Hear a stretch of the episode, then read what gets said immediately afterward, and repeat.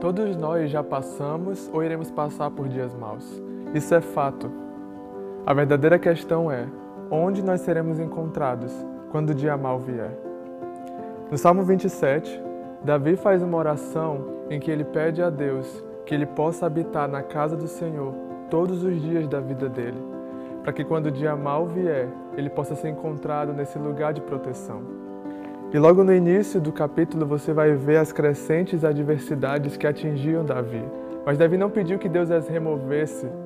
A oração dele era que ele pudesse permanecer na presença de Deus, mesmo diante das adversidades.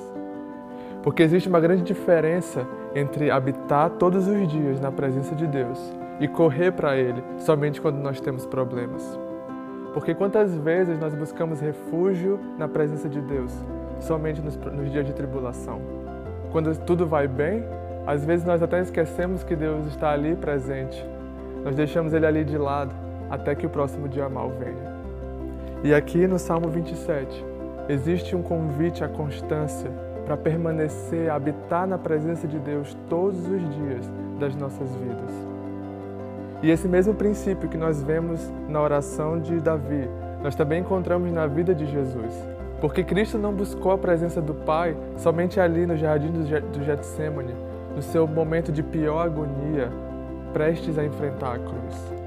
Ao longo de todos os evangelhos, você vai ver Jesus tendo tempo a sós com o Pai, buscando a presença de Deus em tudo que ele fazia.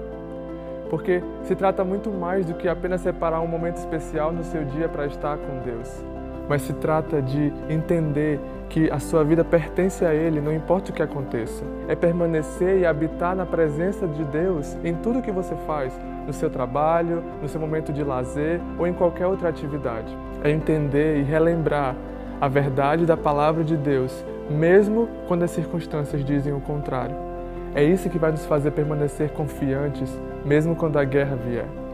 Por isso, que o nosso desejo hoje seja habitar e permanecer na casa, na presença de Deus, todos os dias das nossas vidas, para que quando o dia mal vier, ainda assim, nós seremos achados nele.